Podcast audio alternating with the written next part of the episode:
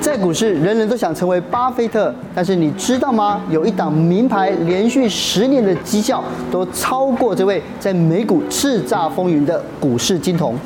所以五跟六的波动度不会让你不舒服，但是产生的投资报酬比股市还大。你光是你的听众看到这一段，光是看这个就够了大家全部都变成粉对丝对了。今天我们就找来曾经击败华尔街的操盘手缺又上，除了教你如何透过资产配置战胜巴菲特，老师还说每年只要花十分钟就让你的退休金多一倍。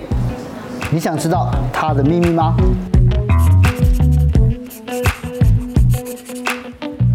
嘉茹，你有想过你退休吗？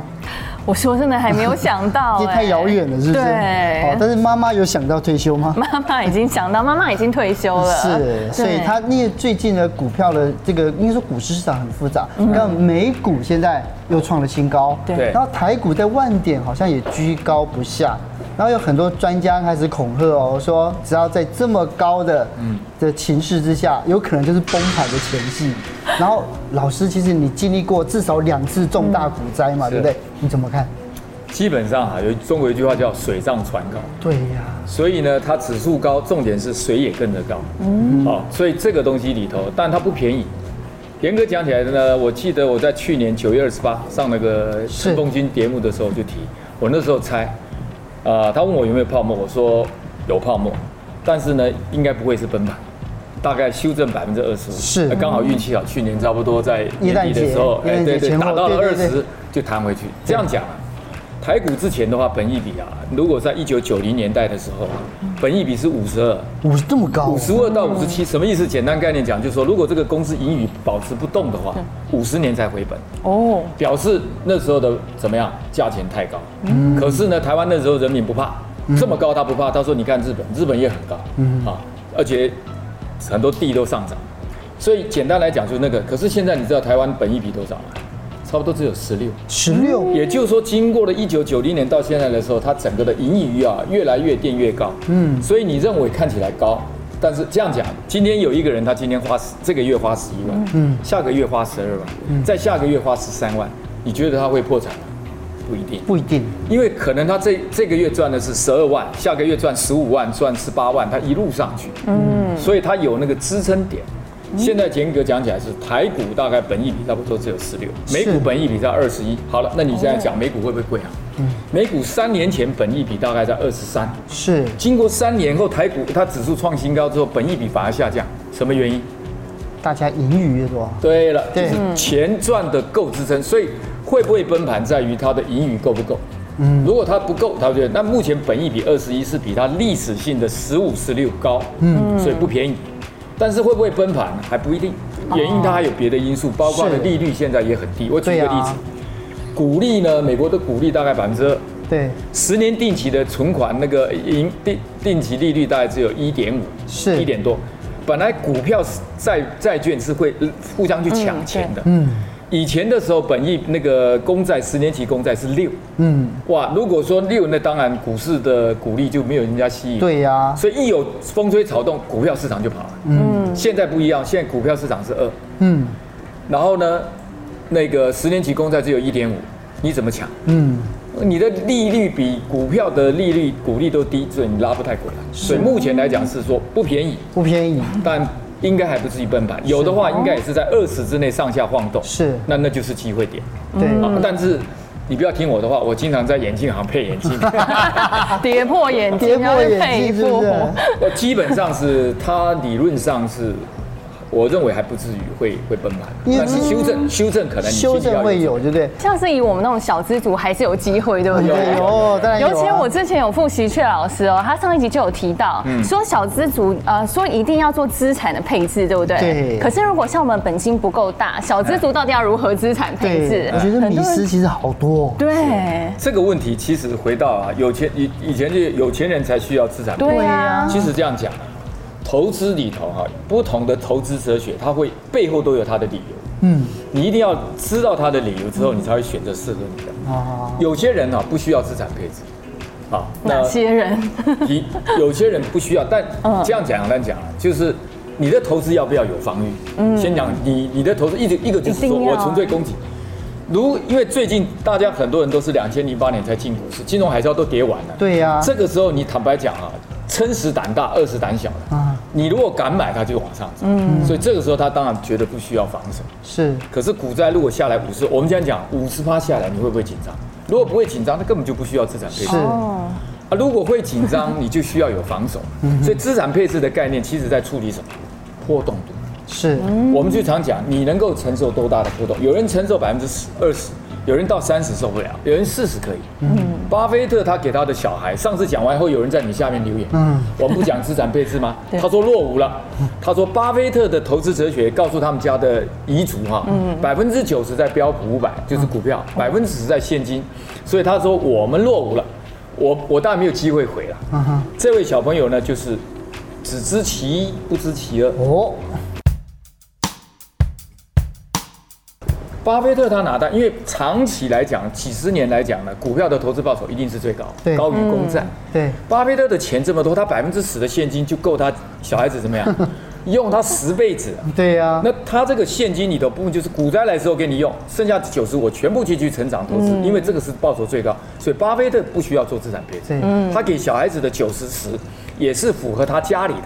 这位年轻的读听众呢，以为巴菲特这个概念适合他，那完了，那个跌个四十五十，他可能就已经受不了了。对啊呀所以资产配置要不要是，其实只有在处理一个问题，嗯，你能不能承受股债下来？我跟你讲，台湾股债下来五十趴的已经超过好几次了，嗯，哦能承受就不需要资产配置，就不需要防守，因为不管是不是小资族，只要心理素质 够，对跌五十趴， 你一点不但不怕，而且还会像巴菲特加码的，你不需要资产啊体配置质够好的就不用怕，不，心理准心理备素质哎心理素质，而且他的钱也够的。嗯，他如果没有，那你就需要一点点防守吧，对就是这个概念而已。啊，那一定要靠技术分析才可以赚到第一桶金啊呃，吗没有没有没有，我我有我在上课啊，我我去年开了一个课啊，呃，我们课里头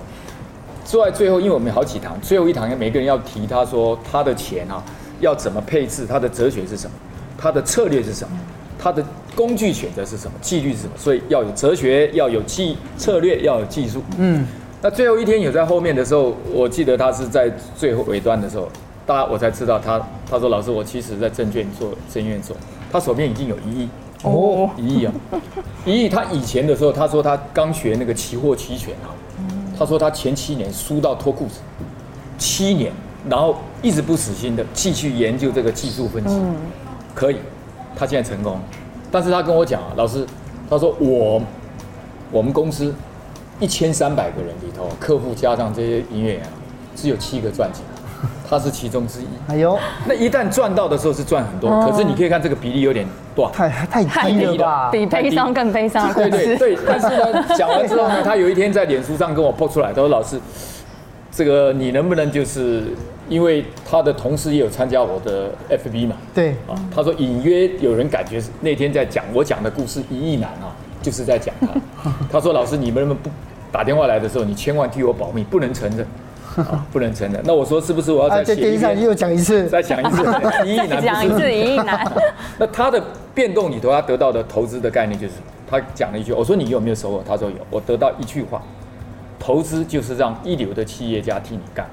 嗯，连他整天都在技术上分析的人，他到到一亿的时候，他心情已经不能稳定。是为什么？因为当他一两千万的时候，他心情很平静。 对到一亿的时候，那上下他曾经一天赔掉一千七百万，哦，一天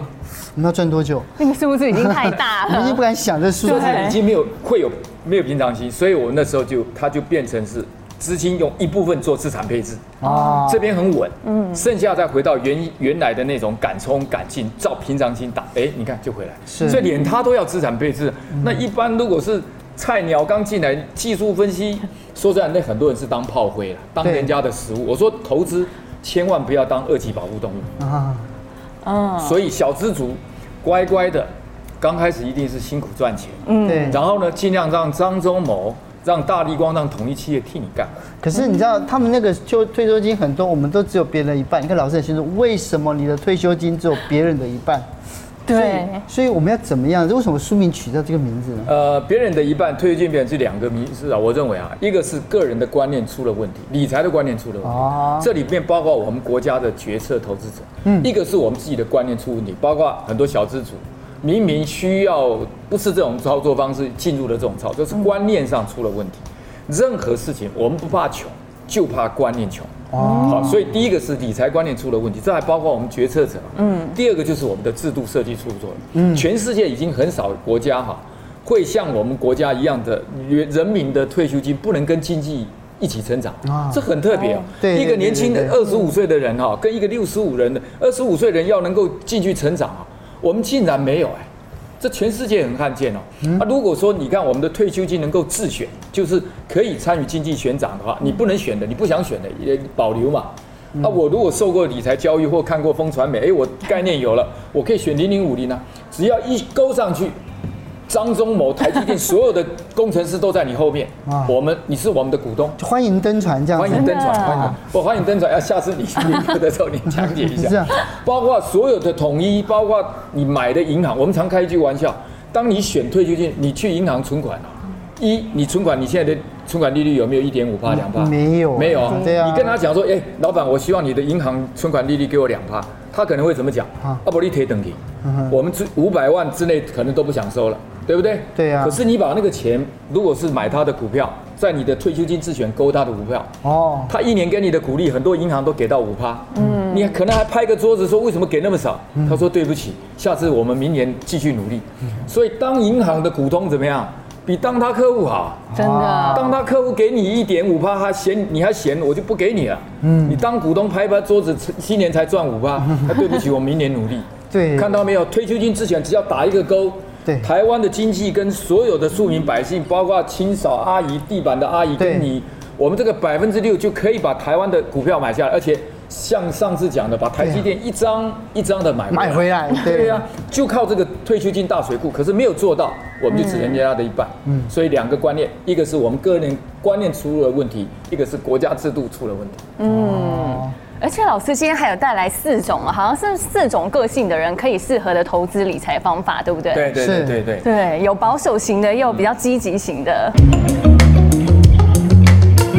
因为啊，我相信你看你们的节目里头，很多人可能是疏于敢投资，但有更多更多的人啊，是躲在那种很贫穷、很那个一趴。我们刚才讲那个地主也不至于1%贫穷，他们很保守啊，。不对不不保守 啊我讲的是我碰到的是很保守对的，对对，我讲的是那个贫穷的理财观念，啊我不是说他贫穷，他搞不好是几亿。对啊啊，，但是我我们有两亿啊，失忆跟回回忆，忆，好，我们看超保守投资报酬啊，嗯，很多人都以不敢相信。我们来看一下它的东西。嗯，我我我我把它整理了，从台股，台股最惨，你知道是哪一年吗？一九九零九年。零九零年你知道我们那时候高点是一二六八二，嗯，摔下来之后，很多人美丁美当，到两千多，对对，哎呦，你不错哇哦。然后回弹在四千多点，两千多点是低点，然后回弹四千多。嗯，如果使用那个的话，当年度赔了多少？台股赔了五十二点九三。嗯，高到低不止嘛，因为你刚才讲两千多点是低点。对啊可是我们通常用十二月三十一号来结算比较好嘛。啊，所以那一年跌了多少？五十二趴。一般对，如果我们用资产配置，你刚才讲说要不要资产配对置啊，对不对？好，我们就用资产配置中，巴菲特老师建议，啊，巴菲特老师建议的一个策略叫最保守。嗯，好，我们就把它称为最保守、超保守投资组合。我们再讲后面带原因是什么？嗯，那个呢是百分之七十五的美国政府公债，嗯，百分之二十五呢就台参与台湾的经济，就是台湾的股票。股票这样子组合下来呢，那一年多少？那一年它还跌八趴而已，只跌八趴，跌八趴。别人都跌到五十二趴，不不，台股跌到五台股了是吧？嗯它跌八趴你，买股票的话，你是菜篮子的话，你就脱裤子那。一年跌八趴， 但是呢，你只要再搭配前一年，比如说一九八九年那一年赚很多啊，三十八，你看那哎一年呦之前的时候赚翻一百一十八，台股对一百呀二，我们不要说这个了，跟上一年搭配的话。去年赚三十五，今年赚八，跌八点五，一平均起来，你怎么样？你没有没有亏损，嗯，或者再搭配第二年赚十一趴，一拉回来又没有亏损，对呀最惨就只有跌八趴。你看历史性从一万两千点跌到两千点，十九个跌停板才跌八趴，一般人是可以承受的。对好，那我们再看这一年台股跌二十六趴，一九九二年，我觉得今年好特别哦。哦，这一年为什么大家成长都很低，这样子对零对点对对，三一九九二它跌二十六，这个投资组合还赚。嗯啊，比较大家比较有回忆的哈，一九九五不要看了，这一年跌二十七，它怎么样？十趴，嗯所以几乎股灾来对它怎么样没？影响几乎影响都很小。那我们看第二个十年，你看第二个十年就高科技泡沫了，嗯嗯，两对千年高科技，台2000股跌多少？四十三，很重嘛。对对对，他老兄怎么样？跌涨一点五，不但没有赔，还涨一点五亿哦。嗯哎然后你看这一年，二零零二年台股跌十九趴，他老兄涨六趴，是对不对？好，所以高科技泡沫过了，那我们看金融海二啸，零零八，金融海哦对这个啸重台要股跌四十六，很重，对不嗯对对？对对北丁北当，对不起，他老兄赚三点五七。哎，哎，好，那我们看整合，这个就是我们跟你讲，我们劳退基金最起码都可以使用这种最保守。你看到今年二零一八，去年大概跌八趴，啊，它跌两趴，整个台股这样一下来是八百一十五趴。嗯，涨了八百一十五，嗯，但是你受不了，就是前几次有五十的来回震荡，所以我刚才讲，如果你受得了，那就进入股市，都不要资产配置，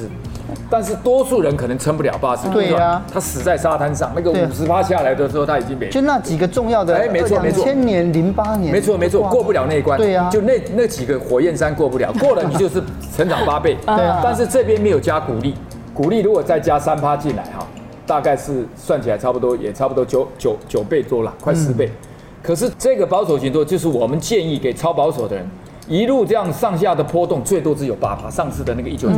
但是一九九零年以后不太容易发生，你知道为什么？嗯，第一个，那个时候都是散户，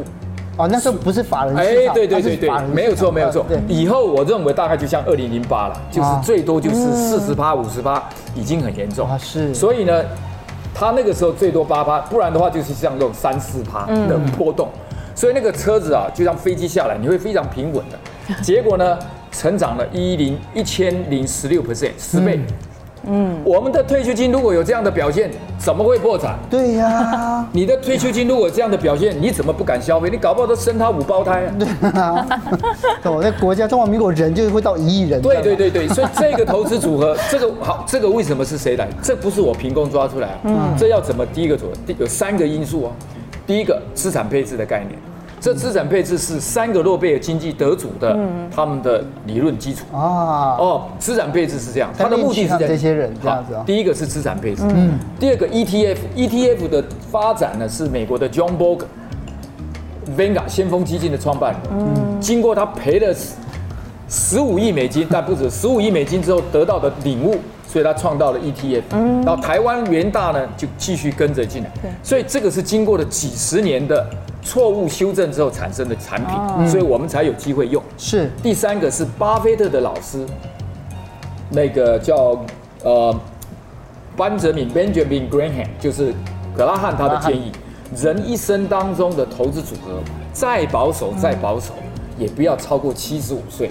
所以就只 有二十五的股票投资组合。啊所以我这里面只放了百分之二十五的元素，就像鲶鱼效应，那个鳗鱼啊，美西嗯美要金是美不港火哦的时候丢一只鲶鱼进去，就整个都活了，对全部都活了这边只加百分之二十五，把台湾的五十的经济的台湾的经济二十五百分之二十带进来，嗯，整个就活了。然后波动度多少？最多那个八，而且八又是一九九零年的时候。接下来我认为它的波动度都可能控制在五跟六，所以五跟六的波动度不会让你不舒服，但是产生的投资报酬比股市还大。对呀，有没有兴趣？啊有有有这个给最投资最保守。你光是你的听众看到这一段，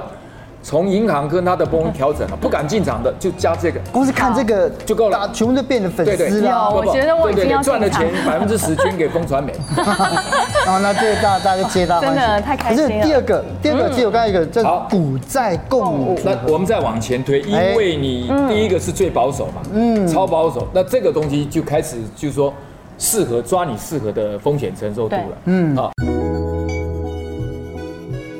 那这个股债共舞呢，原则上就是防守性的资产哦，跟你的年纪一样嗯跟。年纪有关系啊，。你如果特别保守，就再增加一点，嗯，啊，觉得很激进就再增加像一点嘉。如二十岁就防守 对，性，二十岁二对十他八防就守够性了。公债就二十岁。如果他觉得他只有十八，那就再退两趴。 啊所以到底是心理年龄还是资产年龄、他上次啊？问过， 哎生理这财务年龄，财务年龄。对对对，有所些以我不人，能自己觉得我十 岁。对对对对。好，但是自欺欺来人来，我，们看 对了，就三十岁呢，你的防守性资产就三十，嗯啊，四十。然后那有些人他虽然是表面生理年龄三十岁，对可他的财务年龄、心理年龄只有是四十岁，那就你就退一步也无所谓啊。嗯对啊，好，哎，四十岁的人他觉得说，我钱赚的不少，而且我也愿意承受比较大的东嗯西，那我到三十也没有什么，就哦跟你百分之十的上下波动。好，所以上次我们看过，我们就稍微很快的讲，嗯是就是防守性跟成长性两个资产都有。嗯，防守性是保护你重创下来的时候，嗯，你还有反击的能力。那对我们在我在书上就会谈到神龙摆尾怎么去运用，是嗯那我们就今天不谈，跳过去，是好不好？这是第二种。那我们要不要看第三不种？过还有一个要问薛大哥，哎，这啊请说种股债共舞感觉很厉害，对不对？对啊但如果最近财经新闻都有股债双杀，啊这样对股债共舞来说也是安全的对呀、吗？美国队长的盾牌也挡不了、 哦，有美债也没有嗯去用年哦。确实是股债双杀，但 对是啊我要说的是，你们都想太 多了。啊，为什么？一般来我们就讲。是要，想多一点啊对，都可以。所以投资里头，我们常讲，投资如果多了一个不该考虑的因素，是，跟少了应该一个应该考虑的因素，同样是灾难。哦，你们就多了太多一个那个不应该考虑的因素了。可是财经新闻一直报啊好，对对对，这是新闻媒体必须赚你的眼球嘛，要不然他怎么会呃人咬狗才是 新闻啊嘛？好，所以股债共舞确实是双杀，去年确实发生。嗯，但是这种情况啊，一般股债哈、大概可以处理百分之八十以上的股债的情况，嗯嗯，百分之二十没有办法处理。你也没有办法找到一种策略，说什么情况春夏秋冬什么东西都可以应付的，没有，没有那种我还没有看到有这种策略。是所以那个时候百分之二十啊，你懂，抓大放小，你就让它过去，是，你就股债双杀，就给它杀一下，又怎么样？好，那去年杀一下有多少？股票大概跌了，美股大概跌六趴啦，再扣掉股利大概四点多趴，台股也差不多，再扣一下差不多也五趴到六趴。嗯对啊这是股票跌的部分，公债跌的部分更低，大概差不多两趴到三趴。对啊，就双杀一次也不过两 趴，你有必要那么挣扎？对啊你好紧张哦，你。 对不对哦对？所以那个两趴，你为了那个两趴，结果你不敢动，你损失的。那你看年底的时候嗯损，失啊就不止两趴，对，年底的时候，你看这次反弹上来十几趴，嗯你有没有在场？没有，没有就没有。你你为了闪那个两趴，结果丢了十趴，那我也就不知道你嗯就话是人。人财两失啊。对对对对，对啊所以股债双杀的事情呢、哦是会有发生。嗯，历史上来讲，大概差不多十五到二十的机会，而且嗯偶尔来一下，你就当做欣赏下飘雨、飘雪，不可能天天出大太阳，而且对你会累啊呀。而且也没有问题。你那个双杀，因为你有资产配置哦，一高一跌或两个下来，哦你就再平衡。这个平衡之后回去反而是双杀，他杀他们，杀当然他们杀他们，是 回头杀两你刀看你去年没有参与啊，你就只有白白的被杀。对呀，哦好，啊所但以是股债共舞、股债双杀的事 就别就不用担心了啊不用担别提了不用担而心且了，但是有另外一个，我觉得老师选的第三个非常神奇，嗯，啊，是非常神奇的，就是阿甘投资法，这个的风险承受度哈、又要再高一点。现在高一点，因为他不防守，他就有点像我们经常讲的施生辉了。他你们是呃，对啊施施先生，施老师他的那个，他基本上跟巴菲特，巴菲特也有防守，嗯，只是他防守的方式不一样。他有很多现金，他也有公债。那有些人全部进入零零五零，嗯，那就代表说他不防守。就像那个阿甘也是这样阿，甘就阿甘这样，就他他回他就回家收信箱，然后就看到有买苹果买什么的，他也不知道谁帮他投了，反正他就是放着而已。，对，这个的策略要比我们刚才讲的股债共舞的风险承受力的信仰要更强。哦，他认为要二十年，嗯中间你什么变化我都不看，你像你那个股债双杀，他看都不看，理都不理。哦就是他的投策钱略下去。他的策略就是怎么样呢？每一年啊，像台湾的很多小资主可以参考，嗯哦每一年五千块美金，嗯，算起来十五万台币了，一对啊个月才存一万多了哈，强迫自己存一万多。然后呢，这二十年当中呢，他不管哪一天，最好的那一天或最坏坏的那一天，他每一年就选一天就丢进去，就丢五千、五千。五千，也不用看什么最高跟都最不低的，看对对对对你不用看初一十五，反正就今年每一年就是这一还是天什么嘛，星座的幸运？没有哦，没有关系，你要看也可以。就跟那个牛牛牛郎织女一样，就那一天到了，就是把钱投进去，就是投进去对你心情哪一天都可以，你你只要那天想投了，就你每一年最少要投一天了，就五千块进去，嗯，然后二十年是不是投了二十万？对对，五啊不十万， 10万二十年五年每年五千对是不是十万？然后最坏的那一天，我们看看，这是最坏的那一天哦他倒霉到最高点哦，每一他天都每一年最高点最衰的时候，最衰的时候，那一 年是一九九四年的一月三十号最衰哦，一进场就赔了十几趴、对你看一进场就第二到年底就赔了十几趴，第二年一进场十万块，一万块又赔了哦，一路下他来应该来碰嗯到买那个那个乐乐透才啊，对对对，这是倒霉的时候、啊，这是地狱倒霉鬼。特别倒霉。嗯嗯，这个是运气特别好，二零零四零三没有，这是特别倒霉鬼，一路下来哈、一共放了多少十万块？嗯，结果呢，经过了金融海啸，二零零八摔摔惨了，你看十二万五跌到九万，嗯，啊，跌那么惨哦，而且还放了个五千块钱哦，跌那么惨。啊，还放跌了五千，放了五千块，等于是加起来等于十三万，赔掉剩下九万，去掉三万多，五这样是也是三十七趴的样子哦，到年底二十二万七，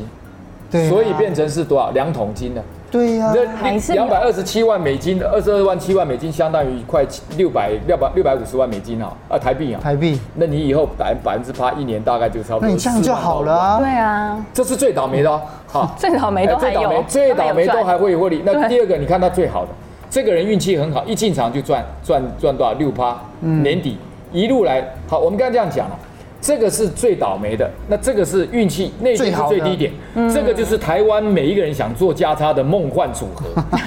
那一天进去，年底就第二天就上涨，因为他都是选当年度的最最最低的一最低天点嘛。对对对你不可能运气好到二十次，对呀、好运气好到也不二十八万九。对，好像也没差多少，对跟跟地狱倒霉鬼。对啊最倒霉鬼二十二万七，差最好的二十八万九，但你是在中间哦，啊嗯你最倒霉，你不会比他倒霉。二十二万七，嗯这怎么好跟28也不会好过这个啊对对，你所以你是在中间晃动，你可能二十五万，对啊可能二十七万，可能二十四万，就是不会低于二十二万七，也不会高于二十而万且九。十万块一定怎么样，他都帮你赚钱。真的这个是选我特地选这个是呃，这个经过了高科技泡沫跟金融海啸。嗯，如果是选再往前推二十年呢？嗯。运气好的那个呢、是五十万美金，五桶金哦；哇运气差的那个四十万，四桶金，比这个多一倍。那、那我们没有看那个，因为那个没有经过高科技泡沫，就看就这就看这个。看这个就好了，这个如果都能过关，你心理素质都能过关，嗯，就这个了。是哦。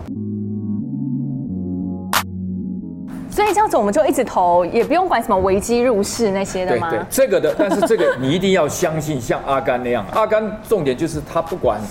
他一直是付出的，对他付出之后他会说，你如果说又要付出又要看盘那个，算了，你就回到股债共舞。如果再不行，你就回到我们第一集讲的二十五，就当做你是七十五岁人的人，嗯，最保守型的也可以达到不错，是对不对？对所以已经有三招了，这所以三招选一招，所以这种就是把那个把 ETF 当做信仰啊，对不对？对对对对每一个人对去对放香油钱这样子。之前我们在上期有聊到，就是呃美股跟台股特色不一样，特性也不一样。嗯，但是里面第四个方法是用 ETF 来赚价差，可以有办法台股可以做吗？可以做了，就是基任何价差一定，我问你要赚钱，除非你是放空，对不啊对？要不然是一脑袋定放空啊。 股股票投资的放 空是，要不然投资要赚钱，其实就一个原则嘛，买低对啊，卖高。卖高对啊那我请问你什么时候会 低？哦，那个要问妈祖才会知道。你对啊家的你 觉得你觉得什么时候会低？我知道啊看一些黄金交叉、死亡交那叉可，以好吧，线那啊嗯保证对的，那个是技术分 析的。对对 又是技术分析。我 们用常识来判断，我们用常识来判断什么时候会低，坏消息来的时哦候，坏消息啊，但那就要看了啊，那对就不要对？那坏消息通常都是经景气不景气的时候才会坏消息。啊哈。黄蓝灯哦，我们叫蓝灯，蓝色的忧郁。礼拜一上班的时候，我们通常是蓝色的忧郁，对啊，Blue Monday 很不啊 Blue Monday，很不想上班 嘛。对啊通常蓝色灯号的时候，也可以用施老师的二十八十。那它这个技术指标应该叫做相对的超买，相对的超卖，就它发生的时间点，可能瞬间大家的情绪共同就就发生了啊啊，那也是一个低点，嗯嗯，超买超卖的低点，它也是利用这个来讲，这个呢是用景气经济的景气的讯号呢，就代表是一个月看一次，啊，施老师那个可能每个礼拜或每一天可能要瞄一下，这个呢你就每个月，对不对？通常景气不好的时候，嗯，就东倒西歪的时候，这个东西才有便宜货可以出来。哦，所以景气不好的时候，从蓝灯开始，蓝灯、黄灯，我们上面讲了，在这里比如说进场，啪啪啪，ETF 就分十次买，因为你怕买错，买到高点，对就分十次进场。是因为它可能就慢慢复苏，也可能慢慢跌，跌完再复苏，因为你不知道在低点。如果你有钱对，分十次进场，出去的时候碰到黄红灯，三发子弹一进，叭叭叭，三个月就出去了，保证出去。这样子来抓呢，你也可以抓到相对高点，高低点也可以赚一点价差。啊，被套牢也没什么关系，因为 ETF 不会倒闭。对啊呀，所以你如果要玩价差的人呢，也可以用技术分析的相对高低点，因为今天突然大家想买或一个坏消息啪啷打下来，是它跟景气有时候没有太大关系。啊，这个呢就纯粹仰赖景气不好的时候，好大家悲观 Blue Monday 抛售的时候你进来拿。是哦啊，这个的要看盘的时间相对少，嗯，过你的生活。像是施正威就是偶尔一个月，哦，问你啦， 不是我们讲泽金用出去度度假一个月看一下，啊，要买要不要进场？哎，开始到了 blue 的，心情有点心情不入的时候正好买了，花一刚好点进钱去 这样子对啊，今天你看每一次跟老师谈完，你会觉得人生又充满了希望。有哎对对对，对希望你就是我们刚刚讲，好，有有有，应该加入了。你看，没有想要退休的最好啊。我现在觉得股债共舞可以耶。